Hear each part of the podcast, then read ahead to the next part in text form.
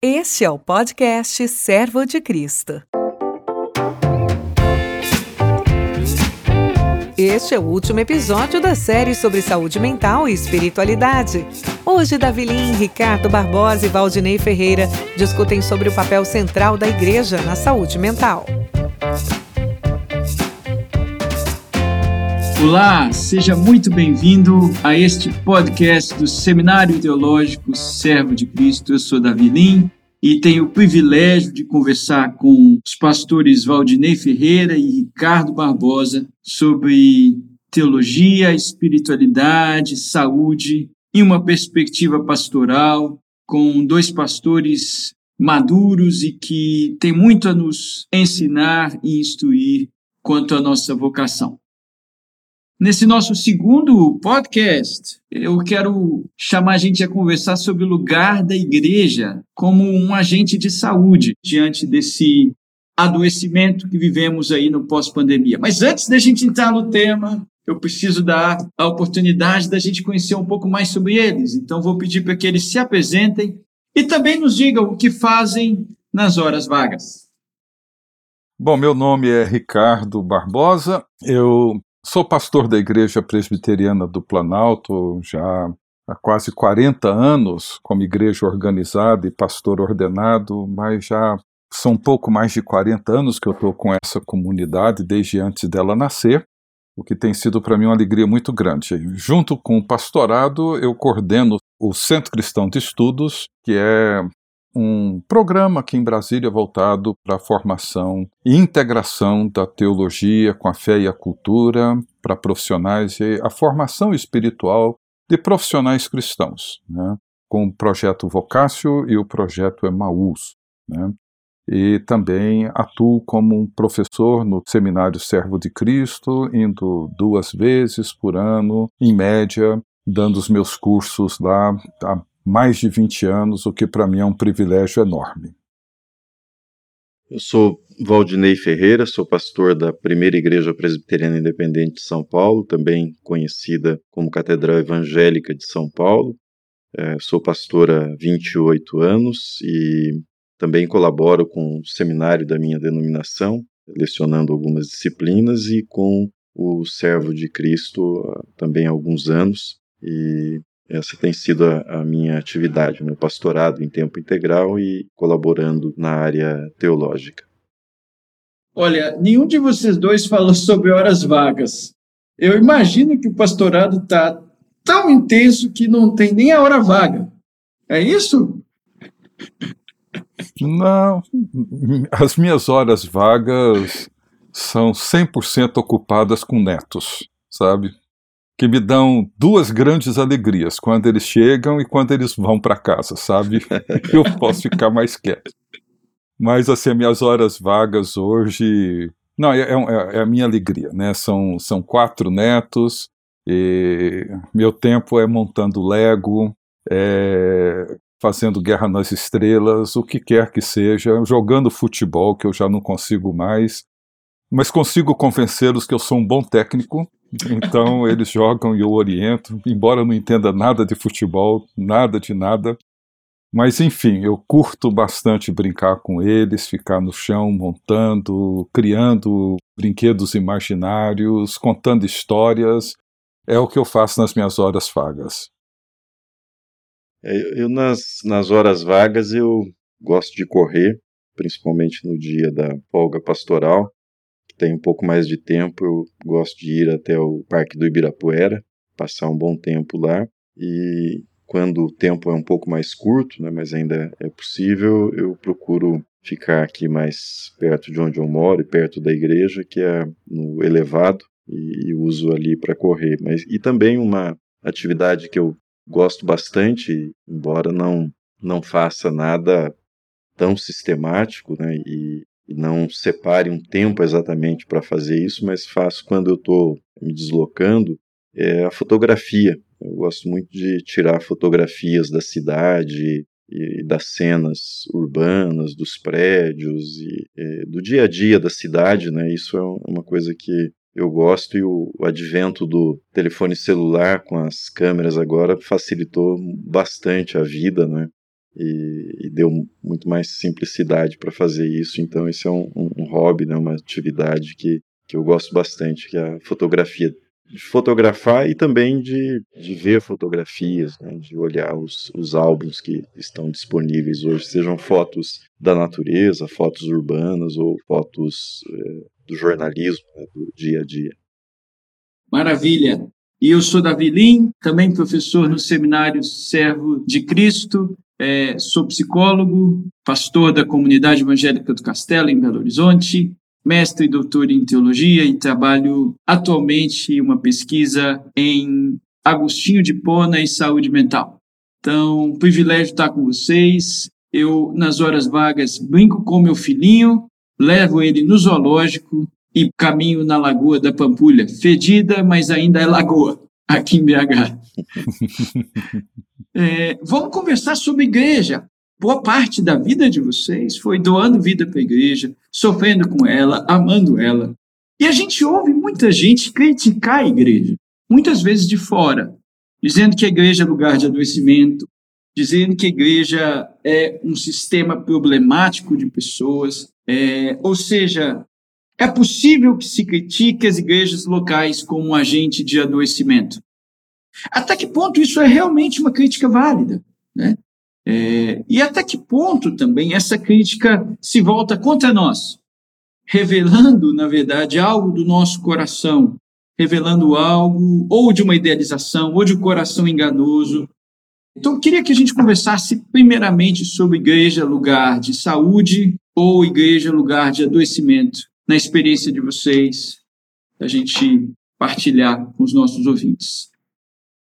Eu tô, tô tentando aqui a organizar a abordagem, né, o jeito, né, é, assim, sendo bem prático, Davi, o que eu percebo, né, desde que eu comecei a pastorear, é, eu percebo um aumento no número de pessoas que chegam à igreja com problemas é, de saúde mental, né, alguns já diagnosticados, outros que não sendo um profissional do campo da saúde mental, mas com o tempo de pastorado e lidando com gente, não é difícil perceber que existe ali alguma coisa que precisa de acompanhamento mais é, sério né, e profissional.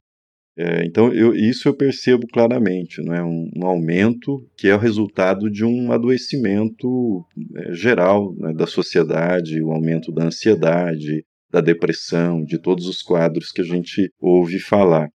É, em que medida a igreja contribui para isso, ou que a igreja causa, eu, eu não sei dizer muito bem para você é, que a igreja seja o único fator. Né? Eu acho que, às vezes, a igreja ela pode agravar a situação daqueles que já estão adoecidos, ou ela pode ser irrelevante, né? porque ela não consegue colocar isso no radar e prefere continuar ignorando que as pessoas estão adoecidas, né?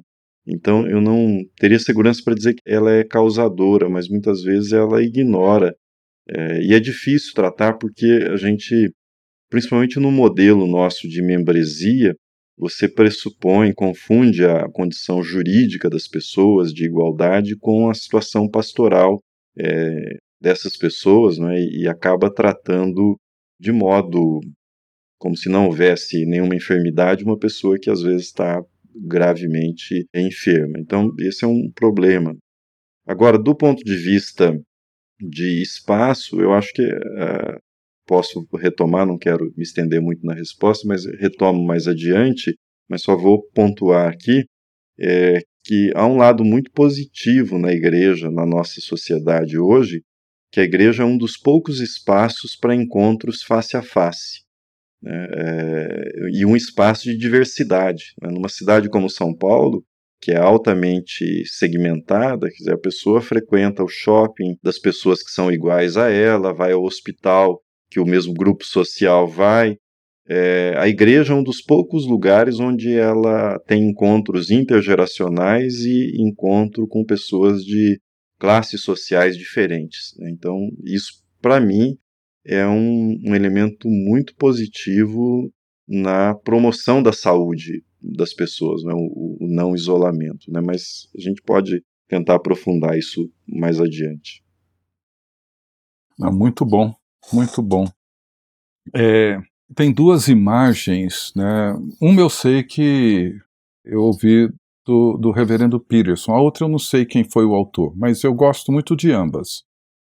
O reverendo Peterson, Eugene Peterson, costumava dizer que, e acho que ele até coloca isso num livro dele, que quando você adquire um cachorro, você adquire com ele as pulgas.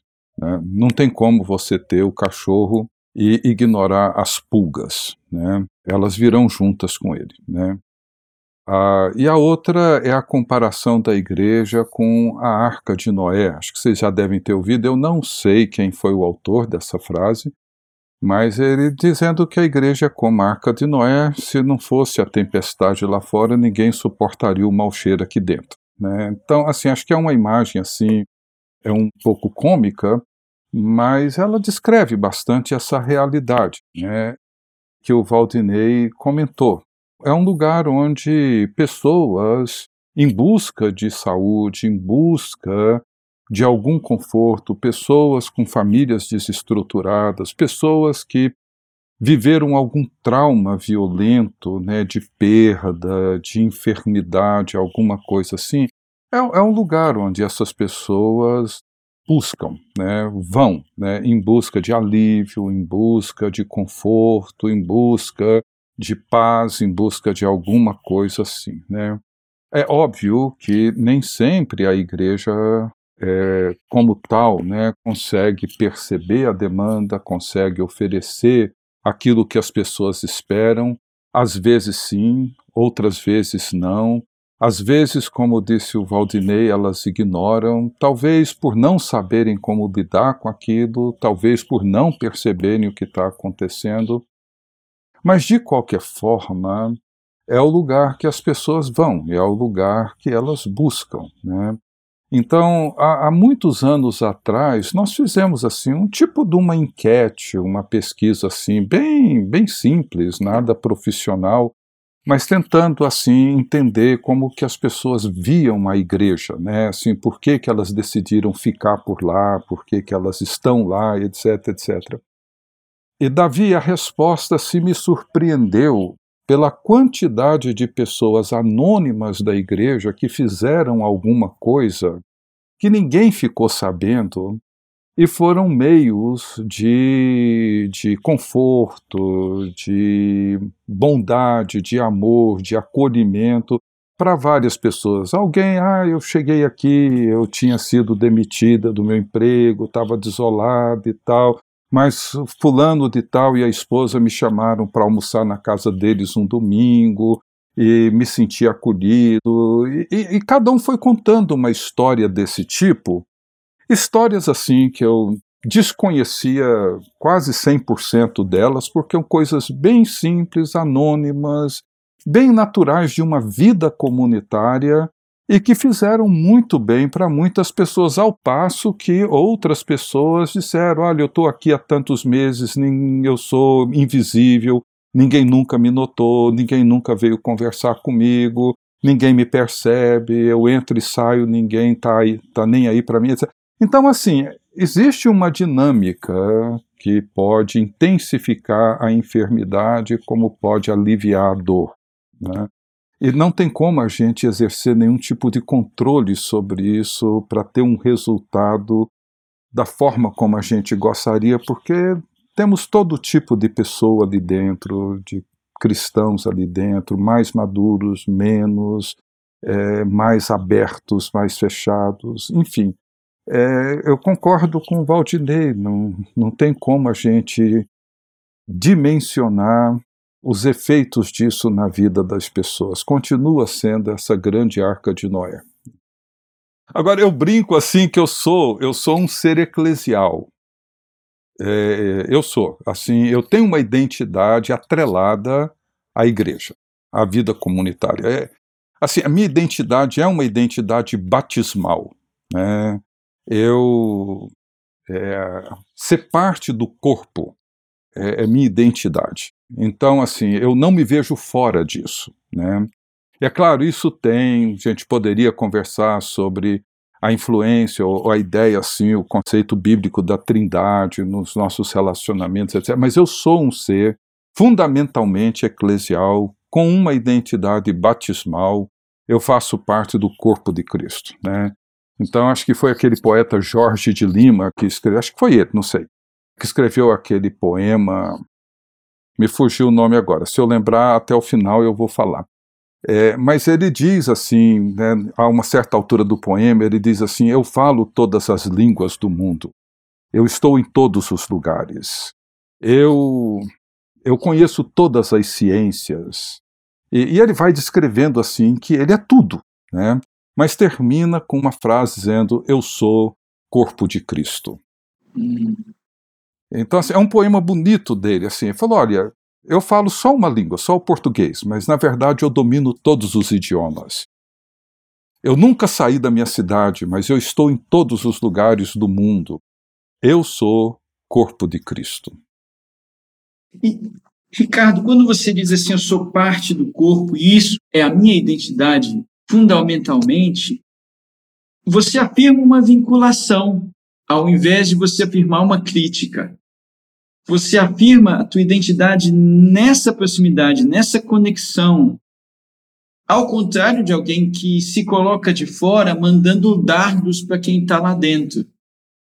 E me parece que essa é uma, essa é uma postura, uma posição salutar aqui para o nosso tempo. Não, assim, a nossa cultura, assim, individualista, narcisista, nos leva a, a olhar essa realidade de uma maneira diferente da forma bíblica, ou até mesmo de grande parte da história, né? Então, quando você olha para Israel no Velho Testamento, para a igreja no Novo Testamento, para o povo de Deus, né? Você vê períodos críticos, períodos de abandono da fé, de afastamento, de virarem as costas para Deus, de se rebelarem contra os mandamentos de Deus, etc., e períodos onde esse povo se volta, se arrepende. Mas sempre é o povo de Deus. Não são indivíduos. Eu gosto muito de uma frase que eu ouvi do Miguel Bonino, falecido teólogo metodista argentino, no congresso do CLAD, acho que CLAD 2 ou 3, onde ele disse assim que a salvação ela é sempre pessoal, mas nunca individual. Ela diz respeito a mim enquanto pessoa, mas ela não me isola da comunidade. Eu sou batizado para dentro de um corpo, né? Então, assim, é... nós somos batizados para dentro da igreja. Então, quando eu digo uma identidade batismal, eu digo assim que a minha identidade está atrelada à consciência que eu fui adquirindo ao longo da minha vida de que eu faço parte de um povo. Esse povo pode ter assim o conflito, a enfermidade que for, pode ver os seus piores momentos da história, mas é o povo do qual eu sou parte dele. Estou me lembrando, a partir disso que o Ricardo está falando, eu conheci um, um, pastor aqui da igreja, não era pastor nesta igreja, mas da minha denominação, que foi ordenado nos anos 30 né, do, do, século 20, faleceu não faz muito tempo, e, e ele contava a história é, quando ele era seminarista e foi pregar pela primeira vez aqui na primeira igreja, e o pastor à época era o reverendo Jorge Bertolazzi Stella, que foi no pastorado dele que o templo foi construído, pastor por 25 anos da igreja, muito presente na vida denominacional, e o seminarista estava muito apreensivo, né, olhando para a congregação, e o reverendo Jorge, percebendo a apreensão dele, disse que deu um tapa na perna dele e disse assim: pode ficar tranquilo, todo mundo que você está vendo aí é pecador. Pode pregar o evangelho, que são todos pecadores. então, eu procuro me lembrar disso também, né? Sempre que, que eu vejo nesse sentido que o Ricardo estava dizendo, é. né? eu já é, me frustrei muito, né? Às vezes chega alguém na igreja e diz agora, puxa, agora eu marquei um golaço no meu pastorado com a chegada dessa pessoa, porque esse vai ser o o, o líder aqui na igreja, a pessoa se mostra muito é, pronta a servir e, e, você deposita, né? Eu deposito muita confiança e já me decepcionei profundamente, né? E às vezes um, um irmão que está ali que você nunca é, é, atribuiu muita importância, ou que ele possa ter uma contribuição, surpreende de uma forma assim extraordinária, né? Conto uhum. é, rapidamente para vocês. Um, uns anos atrás eu fui procurado por um advogado que me deu conhecimento de um testamento deixado por um, uma pessoa que era membro da igreja pessoa que tinha sido recebido na igreja no ano de 2010 e não tinha filhos, né, e tinha um patrimônio considerável, e, e ele deixou em testamento os bens para que a igreja constituísse uma fundação para atender as pessoas carentes. Mas o, o que me emocionou profundamente, porque ele era uma pessoa extremamente discreta, pouco se sabia da vida dele, né? morava aqui no, no centro de São Paulo, próximo da igreja, e no testamento ele escreveu que os melhores dias da vida dele ele passou em comunhão com o Criador aqui na igreja e que ele sempre foi bem tratado, hum. respeitado por todos os líderes da igreja, membros da igreja, e é que aquilo fez muita diferença na vida dele, né? Eu, eu é, já cheguei a compartilhar isso em, em outros momentos, dizendo, bom, se testemunho vale, né, registrado em cartório, deve valer mais ainda, né? E, então foi registrado em cartório, né? E era um irmão assim, e que depois disso, né, a gente ficou sabendo de pessoas que ele ajudava, que estavam passando por dificuldade financeira e ele socorria e fez tudo é, silenciosamente, né? Então esse testemunho é, surpreende a gente, que né? Coisa linda. E, do mesmo jeito que que algumas soluções que eu vislumbrei em determinadas pessoas não se é, confirmaram, né? Ao contrário, né? muitas vezes se transformaram em, em grandes problemas é, uhum. para serem administrados, né? Então, é, eu acho que há uma palavra que, que para mim, que resume isso que o Ricardo está uhum. dizendo, né, a respeito da igreja, que é a palavra mistério.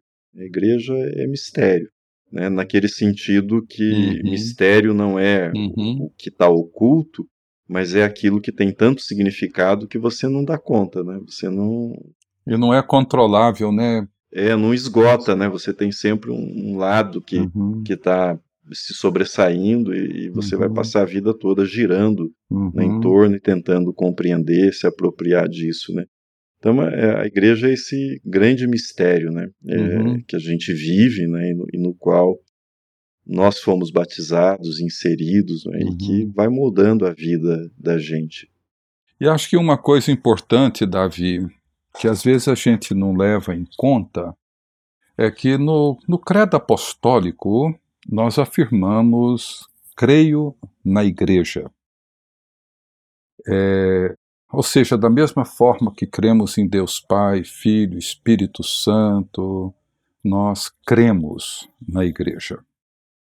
Então, a Igreja, como objeto de fé, é muito importante, porque hoje nós temos uma cristandade, principalmente evangélica, onde a Igreja não é objeto de fé. É verdade. É uma instituição que eu escolho e que eu frequento ou não, que eu entro saio ao meu prazer, mas ela não é um objeto da minha crença.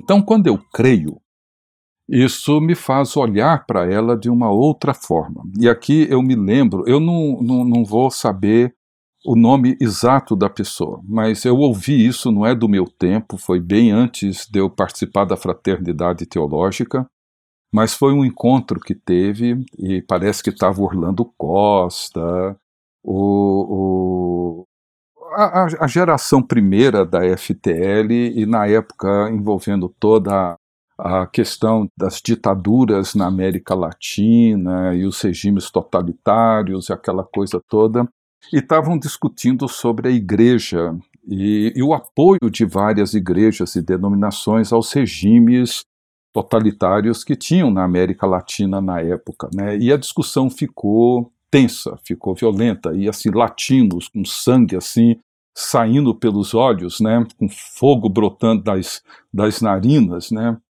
E a uma certa altura, não sei quem, mas gritou de um lado da sala que a igreja era uma grande prostituta. Essa igreja é uma grande prostituta. E um outro virou do outro lado e gritou na mesma altura: é prostituta, mas é minha mãe. E diz que aí a conversa ficou. A conversa ficou assim muito tensa. Mas quando essa pessoa, não sei se foi o Orlando, alguma assim, é prostituta, mas é minha mãe, revela uma convicção. Independente da condição na qual ela se encontra naquele momento, passível de todas as críticas, e de todas as repreensões e disciplinas, seja o que for, quando ele diz é minha mãe, eu tenho que cuidar dela. Olha só. Olha Não é simplesmente ignorando-a, mas eu cuido dela. Ela está ruim hoje, mas eu não vou abandoná-la. Essa convicção, para mim, é, é um dos elementos. Tanto é que isso tem feito com que muitos evangélicos hoje vão se tornando antissacramentalistas. Essa é uma preocupação que eu tenho. Eu vejo gente aqui em Brasília, na minha igreja. Não, o batismo não é importante. O importante é a gente ter Jesus, é seguir Jesus. A ceia não é importante. O importante é que a gente tem comunhão, a gente se ama. E aí, quando a gente começa a ignorar essas coisas, a igreja já deixou há muito tempo de ser um objeto da fé onde eu digo eu creio nela. E se eu creio nela, ela é minha mãe. E eu vou cuidar dela. Uhum. Nessa linha, Ricardo, me lembrei do Robson Cavalcante, numa das palestras que ele fez num congresso da minha igreja, ele brincava, né, que dizia que a igreja é a noiva de Cristo, né, uma, uma noivinha assim, só Cristo mesmo para aceitar, né, brincando nessas circunstâncias sociológicas da igreja, né, que acabam uhum. limitando. Uhum. Mas é, esse aspecto sacramental da igreja, eu acho que ele é fundamental, né, para que a igreja consiga uhum. navegar nas conjunturas políticas é, sem uhum. sucumbir é, às ideias do momento, né. Eu, uhum. eu lembro aqui um, um, sociólogo francês, especialista no protestantismo, Jean-Paul Villeme, ele chegou a visitar o Brasil em acho que 2010, é, esteve na Universidade Metodista, e ele tem uma frase é, é muito forte. Ele diz que a, as teologias passam e a missa fica. É, no sentido que quando nós entramos nessa discussão de ideias, é, sejam ideias políticas, doutrinárias, quem elabora não é, a melhor definição, quem está do lado certo, é, isso inevitavelmente divide. Né?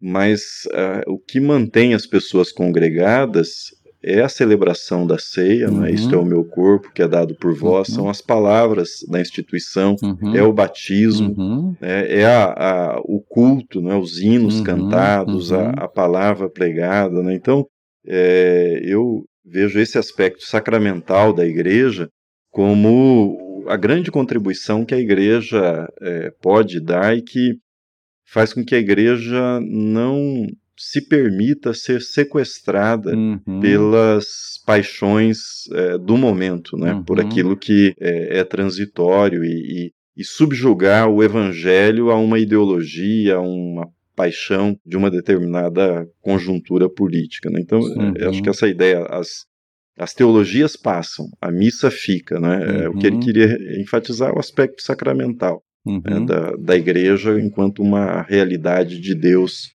no mundo. É verdade, é verdade. E assim, a gente precisa também aprender a lidar assim que a frustração, decepção não é sinônimo de enfermidade. Assim, muita gente se decepcionou com Jesus.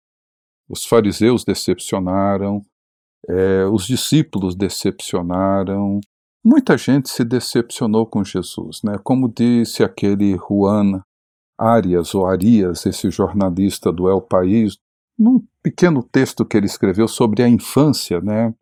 Ele diz que a igreja só será igreja quando apenas quando ela não escandalizar apenas as crianças. Falou: ah, os únicos que não se escandalizaram com Cristo foram as crianças, porque elas sabiam crer.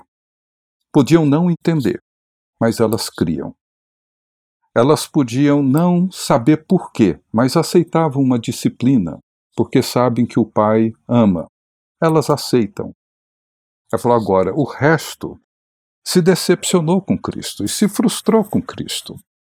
E, portanto, a decepção das pessoas com a igreja não é necessariamente um sinal de enfermidade, é sinal de expectativas é, como Bonhoeffer diz no livro dele, Vida em Comunhão, expectativas equivocadas. Agora, isso não significa que a enfermidade não exista ou que a igreja muitas vezes, sobretudo a partir de certos modelos de liderança, podem causar enfermidade, sobretudo impondo algum nível maior ou menor de culpa, de, de um certo uma certa dificuldade para algumas pessoas sentirem-se parte de uma comunhão com Cristo e com o povo de Deus. Né?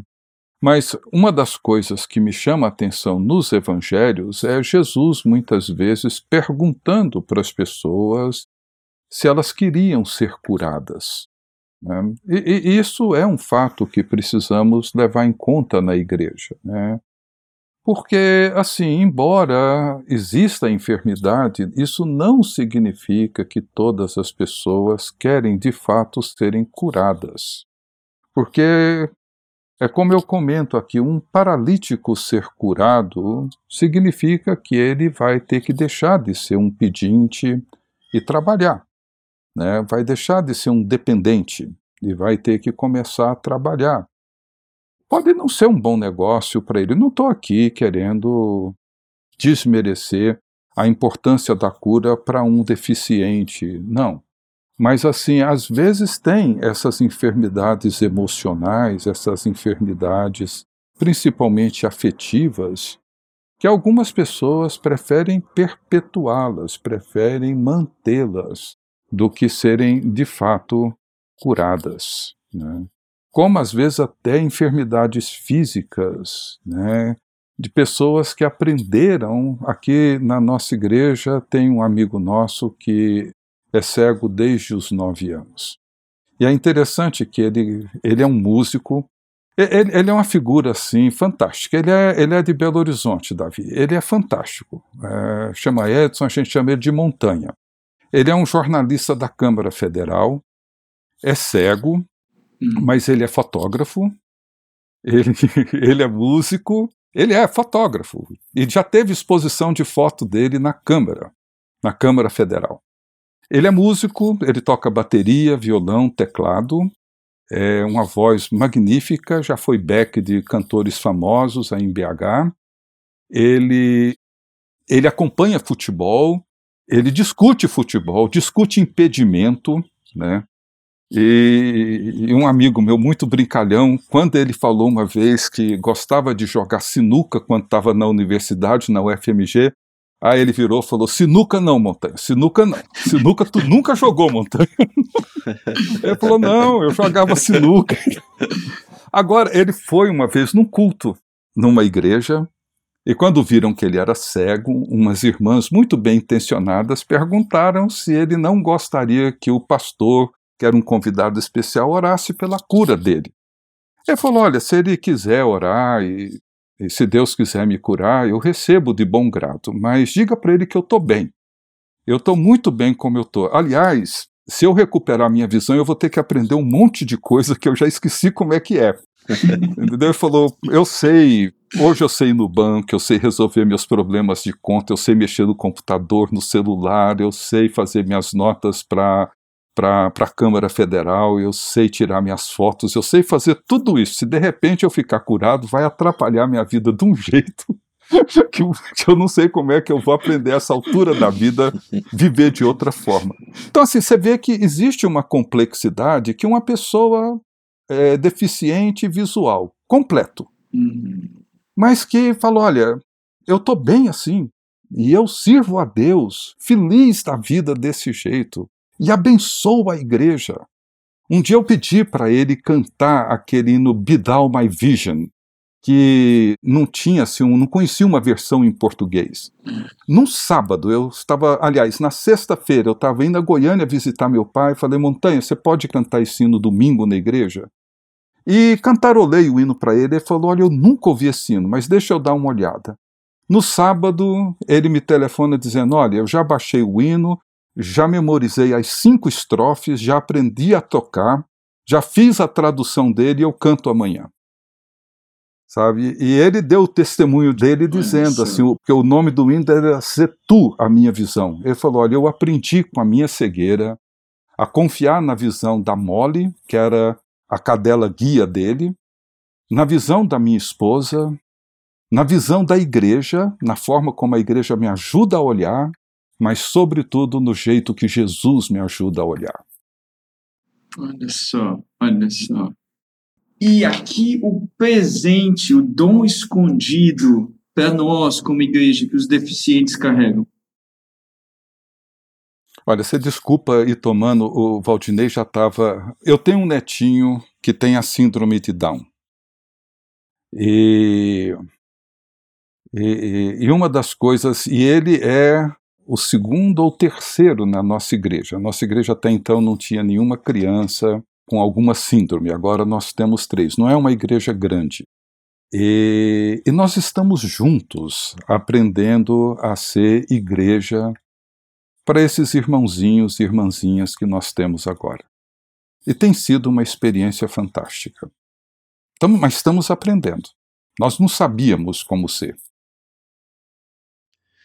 É, a minha experiência com a deficiência é, familiar, né, eu tenho um, um tio que adotou um menino, um filho, que tem uma deficiência mental, né? Ele já tem 25, 26 anos, não, não aprendeu a ler e escrever, é muito comunicativo, tem facilidade com música, é, a bateria na igreja ele acompanha muito bem, né? E, e numa ocasião a gente estava num congresso de pastores lá em Poços de Caldas e meu tio estava lá, ele também é pastor, e na hora da, do louvor, o pessoal estava batendo palma e eu eu sou zero de música, de ritmo, de nota, de qualquer coisa relacionada à música. É, eu não, não tenho nenhuma aptidão, né? E eu nem palma eu consigo coordenar no, no ritmo, né? E eu estava tentando, e ele ficou do meu lado, daí batendo, ele começou a olhar para mim, né? aí ele é muito espontâneo, ele apontava assim, você não sabe bater palma, e rachava de rir, né? Aí ficava do meu lado tentando me fazer bater palma, né?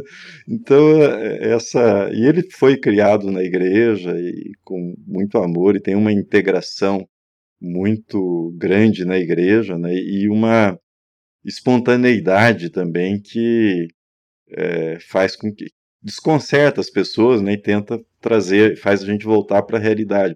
Por exemplo, o meu tio me contou uma ocasião que um seminarista lá no interior do Paraná foi pregar e o seminarista passava os finais de semana na casa deles, né? Então ele convivia com o rapaz no dia a dia. E o moço, quando foi pregar, impostou a voz e começou a gritar e ficar. Aí, de repente, ele ficou olhando aquilo, né? E não estava batendo com a pessoa que ele conhecia, né?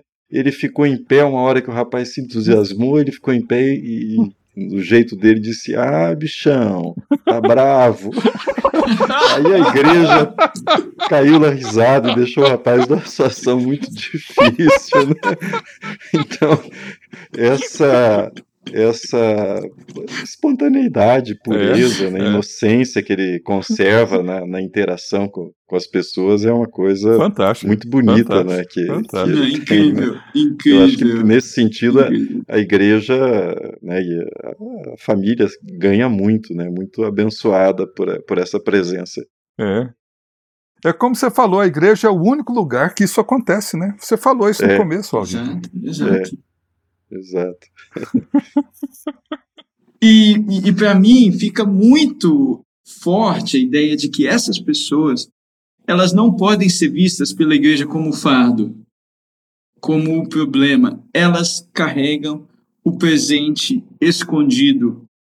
elas ajudam a gente a lembrar que a capacidade da cabeça não determina a grandeza do coração. Uhum. Ela lembra que a vida tem uma infinidade de possibilidades e os deficientes físicos, mentais, podem responder de uma maneira muito madura aos seus relacionamentos e na sua vinculação com o mundo. É, é verdade. É verdade. Tem uma música que eu ouvi de novo, assim, do meu tempo, né? Não é do de vocês, nem do Valdinei. É, é de 69. A gravação foi em 68, ela ficou ganhou assim. Isso aí é o ano que eu nasci, viu? Pois 69. é. Dos Hollies, daquele, daquela banda inglesa Hollies, que foi onde o Elton John começou como tecladista. E a música, o título é uh, He Ain't Heavy, He's My Brother. Uh, e a música começa assim: a estrada é longa, com muitas curvas e acidentes. Mas eu, eu vou chegar lá. E ele vai descrevendo essa estrada, e o refrão é: Ele não é um fardo, ele é meu irmão. Uhum. Uhum. A letra é simplesmente fantástica. É, exatamente. Sabe? Ele não é um fardo, Olha ele é isso. é meu irmão. Ele falou: e se uhum. você um dia achar difícil e pesado carregá-lo, é porque você não encontrou a alegria e a bondade no seu coração. Porque o dia que você encontrar, ele não é pesado. Olha. Ele não é um fardo. Ele é o meu irmão. Olha só. E toda a ideia de pecado lá em Gênesis 4, dessa pergunta, né? Sou eu o guardião de meu irmão? Uhum, uhum. Caim dizendo para Deus, e a resposta de Deus é: Você é o guardião do seu irmão. E você falhou na tua missão. Uhum. Agora, eu, eu cresci com, com uma pessoa com síndrome de Down em casa, que é a minha tia Jéssica. E assim, morei mais de 20 anos na mesma casa. É, e ela acabou de fazer 60 anos semana passada. Olha só. E é assim, um marco, uma história para nossa família, né? E eu me lembro uma vez que ela era de uma igreja presbiteriana, né? E, e as irmãs da SAP foram visitá-la no aniversário dela e foram de ônibus, né? Juntaram o ônibus e foram todas visitar a Jéssica, né? E aí depois da festa, aquela quantidade enorme de mulheres celebrando a vida dela. Eu perguntei, tia Jéssica, o que você achou da festa? E aí ela me responde o seguinte: Davi, eu mereço. aí você se pergunta assim, tá, mas podia ser um grande músico, podia ser um grande líder que falava isso, você até entende, né? Aí, mas eu chego, como assim, tia Jéssica, você merece? Aí ela falou, mas não é o amor de Deus? É.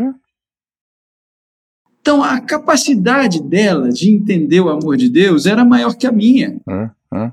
Porque ela não baseia no mérito, não baseia na minha capacidade. Ela, a capacidade dela é nos ensinar a receber afeto. É. E acho que a palavra de Jesus para as crianças, né, para sermos capazes de recebê-lo da forma como as crianças o recebem, acho que, é, é acho que ela pode ser estendida para a pessoa portadora de uma necessidade especial, né, um, um portador de uma necessidade física, visual, auditiva, de alguma síndrome né? E de repente, essa conversão nossa a essa realidade vai nos levar a esse mistério mais amplo, esse mistério maior que envolve o corpo de Cristo. Isso. É, eu estou falando num curso ultimamente sobre é, o desafio da transmissão da fé no século XXI. Eu falando a necessidade que nós temos de uma teologia da infância, ou para a infância, porque nós temos uma teologia para adultos que têm capacidade de compreender, de mas nós não temos uma teologia, uma epistemologia para a salvação de uma criança, de um bebê. Né? Às vezes falta isso. Né? E e o caminho para a gente trabalhar com isso, com uma teologia, é entender o conceito da aliança. Né? Deus fez uma aliança com o povo, não com indivíduos. E essas pessoas entram e participam dessa aliança. E aí elas precisam ser vistas como parte dela. Né?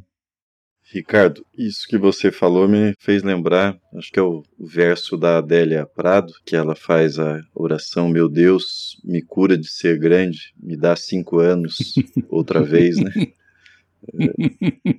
Eu tenho, tenho feito uma, uma experiência, não é de muito tempo, né, mas já tem algum tempo, da oração centrante e, uhum, e uhum do Thomas Keating, e no princípio me, me espantou um pouco essa ideia de união com Deus que precede o pensamento, a emoção, é, seja pensamento a criação de imagens ou conceitos, e para mim representa uma renúncia isso, né? Como protestante, uhum. eu gosto de ideias, né, de conceitos, de formulações, palavras, né? Mas à medida que eu pratico isso, para mim vai ficando cada vez mais consolidado que as minhas emoções e as minhas palavras elas subsistem em Deus, né? E Deus precede é, o meu ser, né? Na verdade, eu existo nele, né? E uhum. eu acho que essa é, experiência de que os meus pensamentos, né, as minhas palavras e as minhas emoções podem representar um filtro muito estreito para o encontro com Deus. Né? Uhum. Né? Podem, na verdade, limitar esse encontro com Deus e limitam, eu acho. Né? Então, à medida que eu tenho praticado essa oração, é, eu me sinto, vejo né, a transformação e o que ele fala do fruto do Espírito emergindo não no momento da oração, mas no decorrer do dia, da semana e da própria vida, né?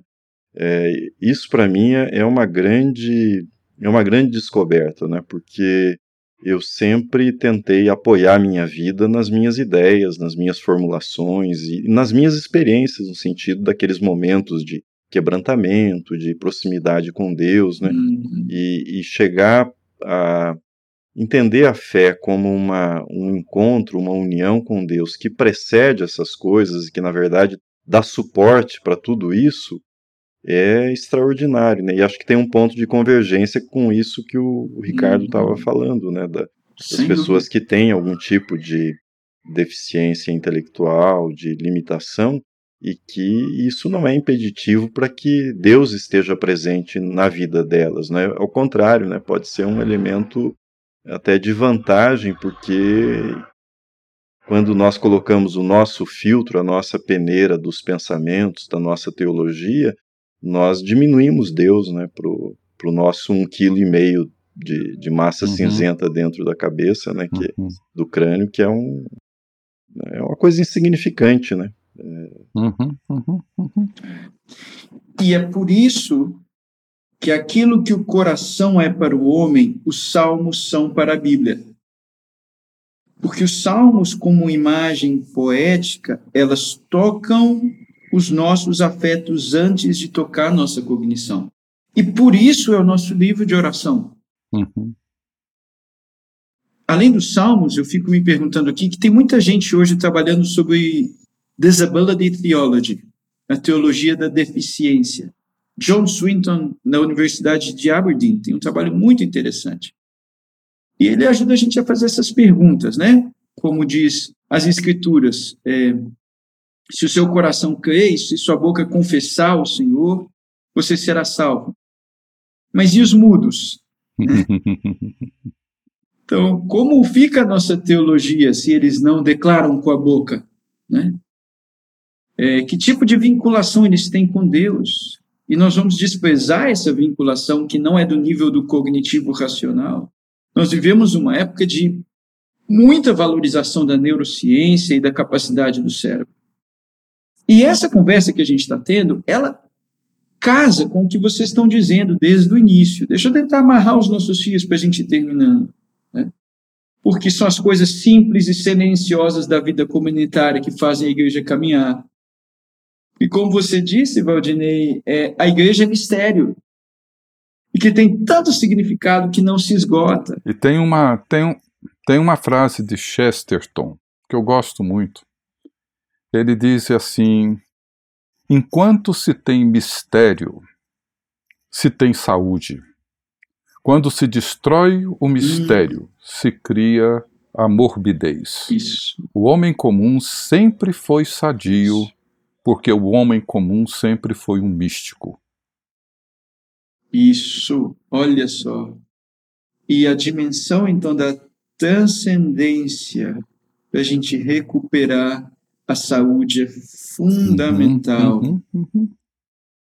E isso está na nossa cultura brasileira, nós não podemos perder isso. Não são só as águas de março que fecham o verão, é a promessa de vida no meu coração. Né? é a Adélia dizendo: não é só um, uma casa pintada de alaranjado brilhante. É, eu vivo numa casa constantemente amanhecendo. Né?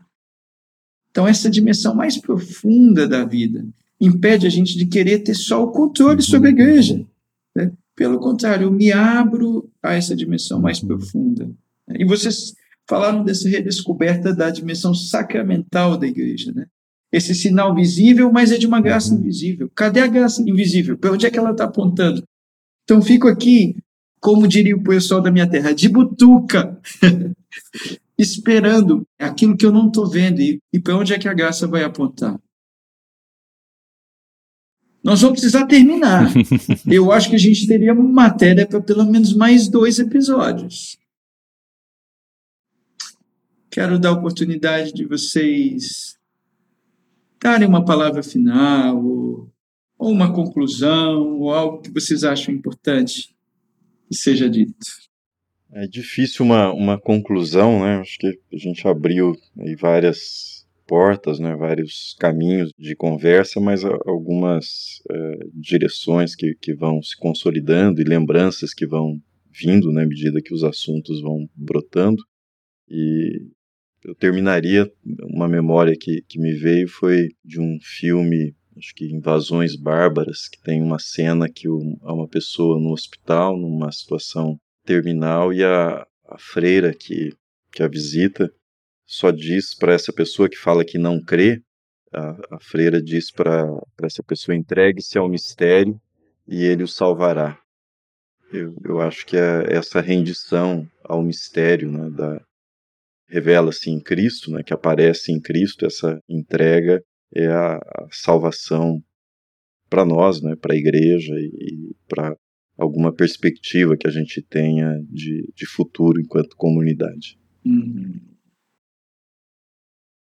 Eu, eu termino, o Davi, também com uma, uma frase de Chesterton, onde ele dizia assim que o mundo nunca sofrerá com a falta de maravilhas, mas apenas com a falta da capacidade de uhum. se maravilhar. Maravilha. E eu acho assim o mesmo diz respeito à igreja, diz respeito à fé. Assim, como a gente falou dos sacramentos, né? E particularmente da Eucaristia. Se eu não sou capaz de ouvir a voz de Deus e olhar para aquela mesa e ver ali Cristo e Cristo crucificado, eu vou continuar vendo apenas pão e vinho. Nada além disso. E, se não me engano, foi Lutero que disse que a fé é uma questão basicamente auditiva. Eu ouço e, portanto, eu vejo. Né? Eu ouço a voz de Cristo e o que eu vejo nessa mesa não é mais o pão e o vinho. O que eu vejo nessa mesa é uma pessoa. E essa pessoa dando a sua vida por nós. Então, assim, o que nós sofremos hoje é essa incapacidade de nos maravilharmos com essa mesa que está ali todos os meses todos os domingos. Ela está lá. Mas se eu não sou mais capaz de me maravilhar com o que eu vejo, ela vai deixar de ser corpo de Cristo, sangue de Cristo, e vai se tornar apenas pão e vinho ou suco de uva. Nada além disso. Isso. É. Então, o transcendente e a realidade mística precisam estar presentes para a gente ver o que de fato é. Eu quero terminar com os dois poetas. Um T.S. Eliot, de fala inglesa, e outro Adélia. T.S. Eliot, nos quatro quartetos dele, ele fala do lugar da igreja. Eu achei muito preciosa a eclesiologia de vocês, mas não só as ideias sobre a igreja, a afirmação da nossa vinculação a ela. Né? Ser parte do corpo é minha identidade. E ele diz assim: só há saúde em nosso padecer. Ouvir a moribunda, cuja missão como enfermeira é não satisfazer, mas evocar a nossa praga e a de Adão. E que, para haver cura, a deterioração. Ouvi a moribunda. A enfermeira moribunda que não nos satisfaz é a igreja porque ela evoca de nós a praga em nós mesmos. Mas há saúde nesse padecer, há saúde nessa escuta, uma saúde ainda que escondida misteriosamente. E que para a gente ser curado, a gente tem que se render, a gente deteriora. E reafirmar a igreja como esse lugar da enfermeira moribunda que me chama ao arrependimento. E a missão dela é essa: eu não posso me furtar dela. Eu preciso dela. Eu preciso da igreja. E a Adélia, a Adélia Prado diz o seguinte: no céu, os militantes, os padecentes, os triunfantes, seremos só amantes. Que o Senhor nos dê a graça de sermos amantes da igreja dele, até que de fato a nossa identidade mais profunda de sermos amantes do Senhor e da sua igreja se realize plenamente. Amém. Um grande abraço a vocês. Foi um privilégio estar com o Ricardo e com o Valdinei. E eu tenho certeza que para você também foi estar com a gente. Fiquem na paz. Um abraço. Obrigado. Obrigado, Davi. Davi. Obrigado, Valdinei. Obrigado, Ricardo. Prazer estar com vocês. Prazer foi todo meu.